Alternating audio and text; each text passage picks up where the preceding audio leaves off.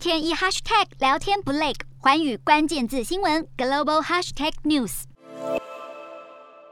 美国在持续两个月对乌克兰提供军事援助之后，它的对外军售的行程其实受到了一些拖延，其中包括了对中华民国的军售。所以今天我想跟各位谈一谈美国拖延对我国军售的一些背景。另外，我也要谈一谈，好像在最近这几年，中国大陆的对海外军武输出获得了一定的突破，这样子，美国正好在蹉跎它的行程，而中国大陆好像有些军火外销突破的时候，这样子对于美国与中中国大陆的关系有没有一些影响？首先，我们先看一看美国拖延了对台军售的一些项目。这个是很临时的通知，美国通知台湾，包括像自走炮，还有像肩射的刺针飞弹等等的，目前还没有办法如期供应到台湾。有些已经是台湾下定蛮久，在台湾有些评论当然是愤愤不平，认为美国怎么会这样大小眼？但是我们要知道下面几件事。第一点，美国它在这个武器的采购或者输出上面，对台湾它是有绝对的优势，也就是这是一个卖方的市场。台湾能够智慧的地方真的不多，台湾通常还要被动的接受美国所谓的建议，包括建军备战的建议。其次，我们也要注意到，美国如果它在这个时候拖延了对台军售，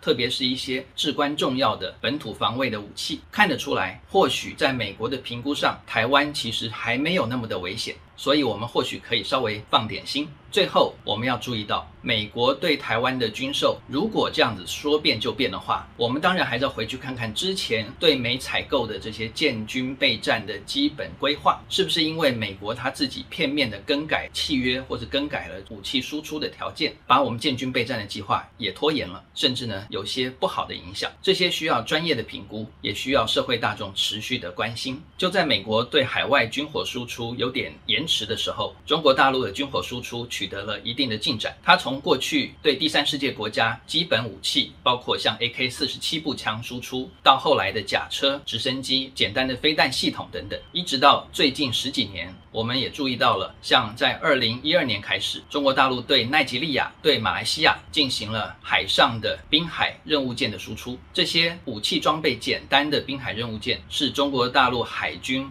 武器系统输出过去不曾发生过的事情。另外，最近的塞尔维亚。也展示了中国大陆提供的导弹系统。这个导弹系统是防空用的，但是大家更注意的是，中国大陆有这些长城轰炸机，源源不绝地把这些购买的军火运到塞尔维亚。这些综合实力的展现，也让西方国家为之注目。还有在空军方面，譬如说中国大陆最近外销的歼十战机，它的歼十 C 型在世界上已经获得了一些国家的采购。最近中国大陆跟巴基斯坦共共同研发的 JF 十七也已经在世界上有包括像缅甸，还有像阿根廷等等的询问或购买，像这些都显示了中国大陆它在空中武力、空中武器系统上的输出也有了一定的突破，不像前几年西方一些战略学家、军事学家在笑他们说，他们的这些飞机一架都卖不出去。在这样的情况之下，美国跟中国大陆在国际上的角力可能有另外一层的发展，也就是在军火输出上面，特别是中国大陆以这些平价的，而且是性价比比较高的战机输出，